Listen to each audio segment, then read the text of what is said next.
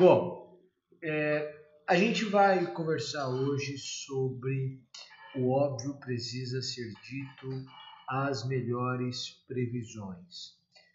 Às vezes a gente se esquece do óbvio e banaliza a verdade e aquilo que tinha o condão ou teria o condão de nos motivar simplesmente é esquecido. E como é esquecido, a gente se esquece do porquê nós estamos fazendo o que nós estamos fazendo. É mais ou menos essa ideia que eu quero começar a trabalhar com você aqui hoje. E a gente começa pensando no seguinte: eu falo para um público eminentemente de pessoas é, que estão estudando para concursos públicos, a gente tem algumas pessoas que não são do direito e algumas pessoas que são do direito e advogam, mas a maioria das pessoas que me ouvem, esmagadora, estuda para concursos públicos. Magistratura, Ministério Público, Defensoria Pública, Delegado de Polícia, etc. E às vezes na vida a gente precisa rebobinar a fita. Claro que a vida não permite a gente viver de novo, mas a gente precisa rebobinar a fita mentalmente para se lembrar do porquê nós estamos fazendo o que nós estamos fazendo. Ou o que, que nos conduziu a isso? Qual foi a razão que nos levou a fazer o que nós estamos fazendo? Eu vou aumentar o som aqui para aí. aí. Qual foi a razão que nos levou a fazer o que nós estamos fazendo? Se você parar para pensar um pouco, você vai conseguir se recordar do porquê você está. Eu acho que eu aumentei um pouco o som. Se estiver baixo, depois me fale. Vou até falar um pouco mais próximo para que não haja dúvida.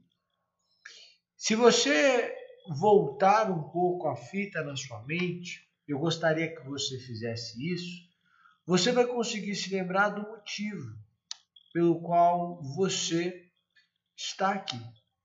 Ou por que você começou? Quando é que surgiu essa ideia? O que que te motivou?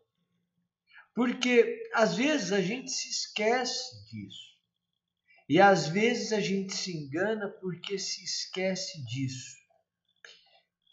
Ariano Suassuna dizia o seguinte: um povo que perde a sua cultura, ou seja, a sua raiz, perde a sua identidade e não demora muito, perde também a sua independência. Então eu gostaria de trazer para você a sua raiz, o seu início. Quando você decidiu estudar para concurso, o que, que te motivou? Eu me recordo do meu curso de formação, é, quando eu fui delegado de polícia, então no curso de formação de delegado de polícia, que em um momento um dos instrutores, que era policial, disse: possivelmente os senhores já brincaram de polícia e ladrão quando eram crianças. E alguns dos senhores, ou muitos dos senhores, tiveram o sonho naquele momento, uh, um sonho de ser polícia ou de ser policial. Então, de alguma forma, esse sonho se realiza. As pessoas têm perdido as suas raízes, as pessoas têm perdido as suas origens. E no meio do caminho do estudo para o concurso, talvez você tenha perdido a origem a raiz, o motivo, o que o impulsionou a tanto. E, em razão disso, qualquer vento tem derrubado a sua pessoa. E eu gostaria de trazer isso para você, dizer o óbvio.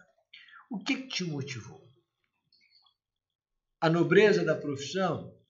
a realidade da profissão, o dia a dia da profissão, você estagiou no fórum, viu como era, gostou, a estabilidade, a, a função em si e a sua responsabilidade, o que que motivou? O que que te motivou?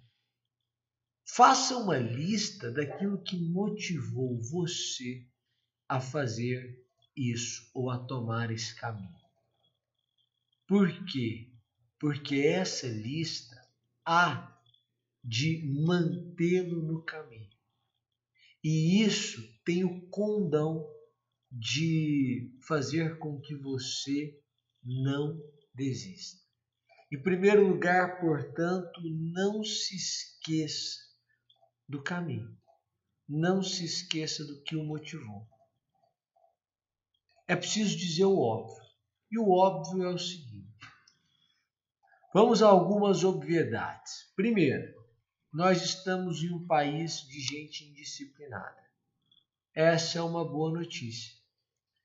Se você estivesse estudando para concurso público no Japão, e no Japão existisse a cultura que existe no Brasil hoje, na atualidade de concurso público, certamente seria muito mais difícil.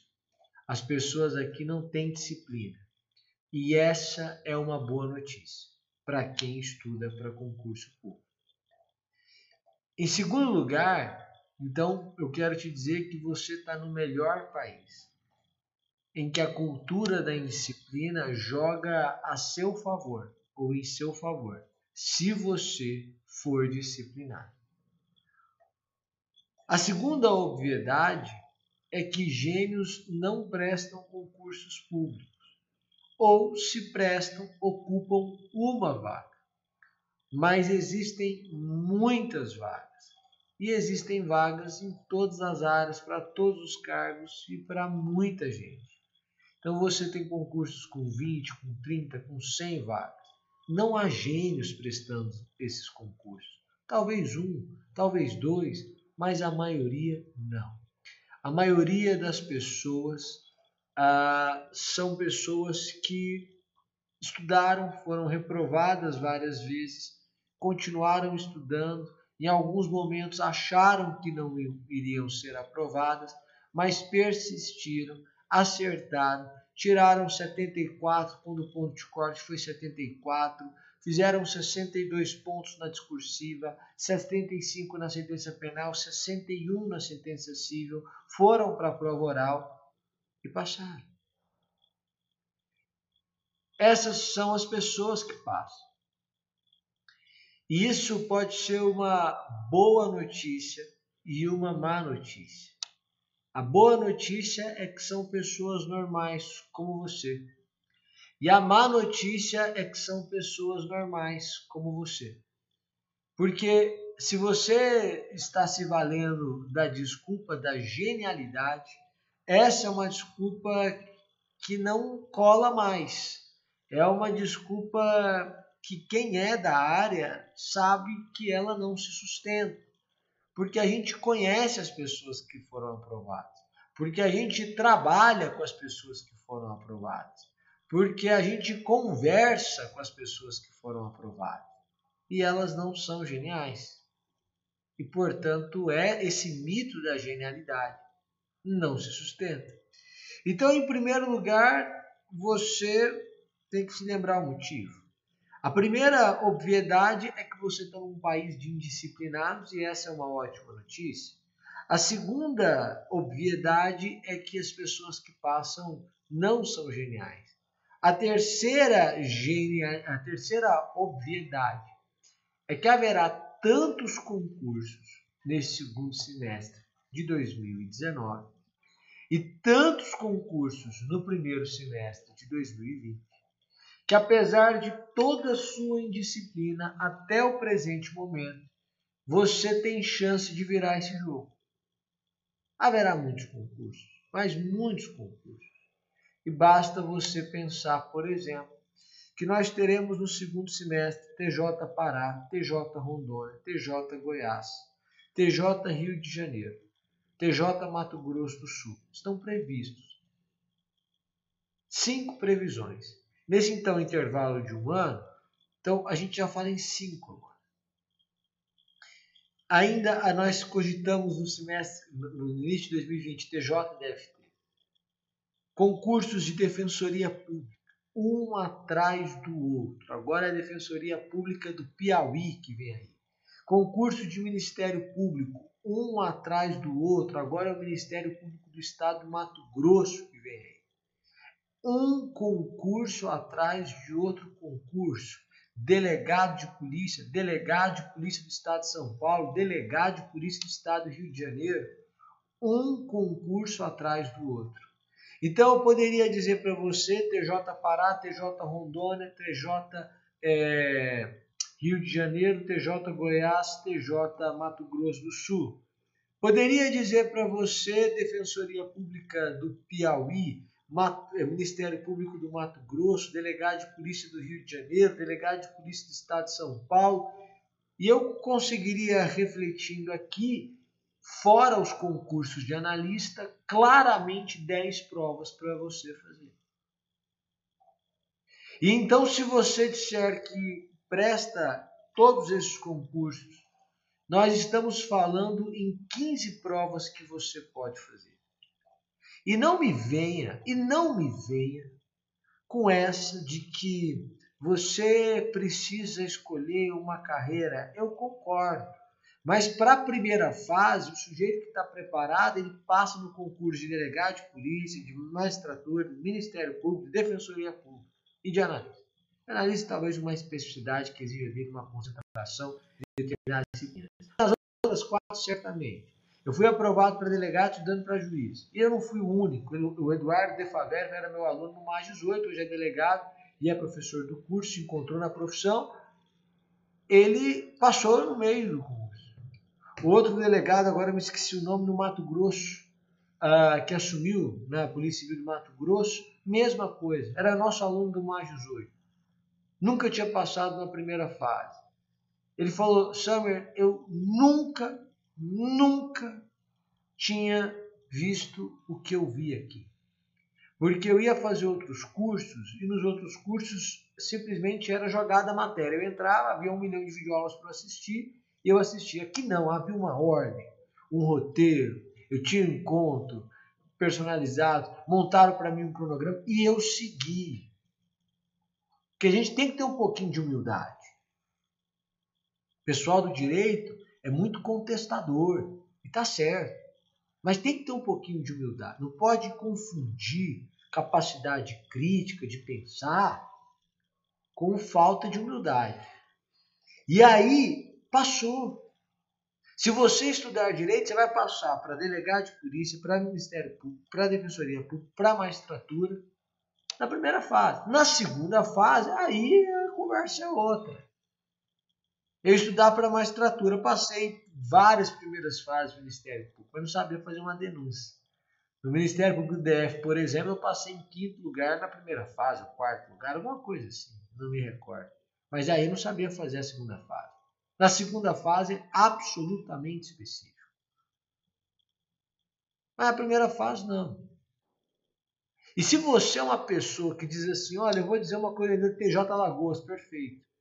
Se você é uma pessoa, se você é uma pessoa que diz assim, olha, eu seria feliz sendo promotor de justiça, eu seria feliz sendo defensor público, eu seria feliz sendo juiz de direito, eu seria feliz sendo delegado de polícia, nós estamos falando nesse intervalo de um ano e meio de 15 a 20 concursos.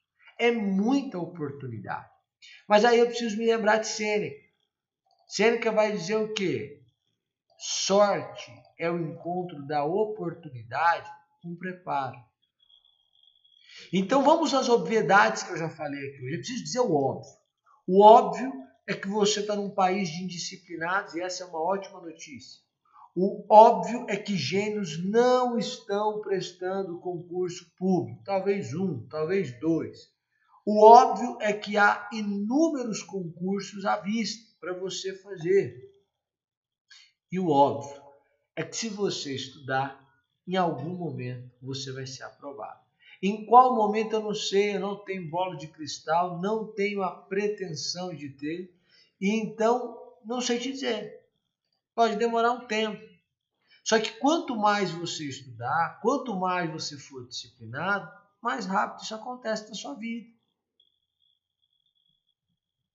A gente tem que ter as melhores previsões. E as melhores previsões é que nós estamos fazendo, nós estamos tendo um momento no país muito positivo para concurso público de carreira jurídica. Ah, mas agora disseram que não vai ter para outro, para as outras áreas disseram que não vai ter tantos concursos, mas não tem que acontecer, as pessoas se aposentam, as demandas aumentam.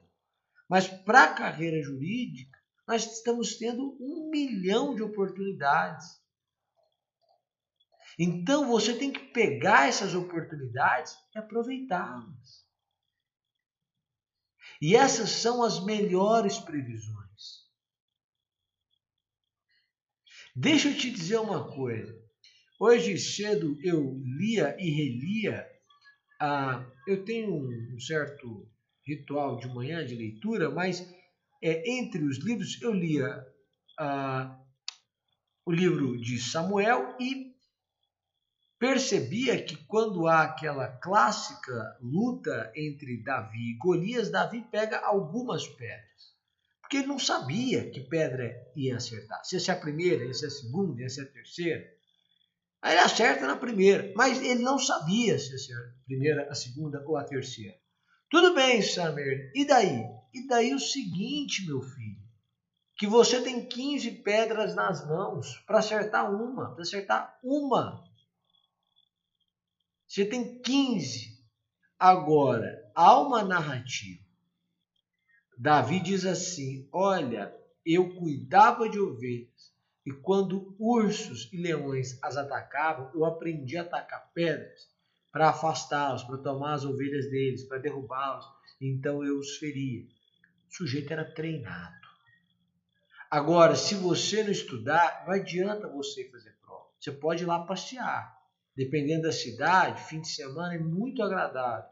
Praia, sol, muita gente legal está indo fazer a prova. Eu concordo. Agora, passar sem estudar, isso aí você pode esquecer. Agora você tem 15 chances. 15, 15, 15 chances de aprovação. 15 chances de aprovação. Você vai jogar as 15 chances fora? As 15 chances. E, gente, não é só aprovação. É mudar a vida completamente. O sujeito está estudando todo dia, sala de estudos, tem uma dos CPUs em Águas Claras, em Brasília, em Águas Claras, em Goiânia, em São Paulo, fazendo né, a, a, uma propaganda. Mas o sujeito está indo para a sala de estudos. Ele vai, ele volta. No outro dia, a mesma coisa. Aí ele tem um trabalho, talvez meio período, volta, estuda ele tem uma rotina. De repente ele passou no concurso. De repente, de repente, é um ano e meio, dois. Passou. Ele virou juiz no TJ de Santa Catarina. Está tendo a segunda fase esse fim de semana. Ele vai ter que fazer a mala. Ele que é lá de Ribeirão Preto. Ele que é lá de Uberaba. Ele que é lá de Juazeiro do Norte.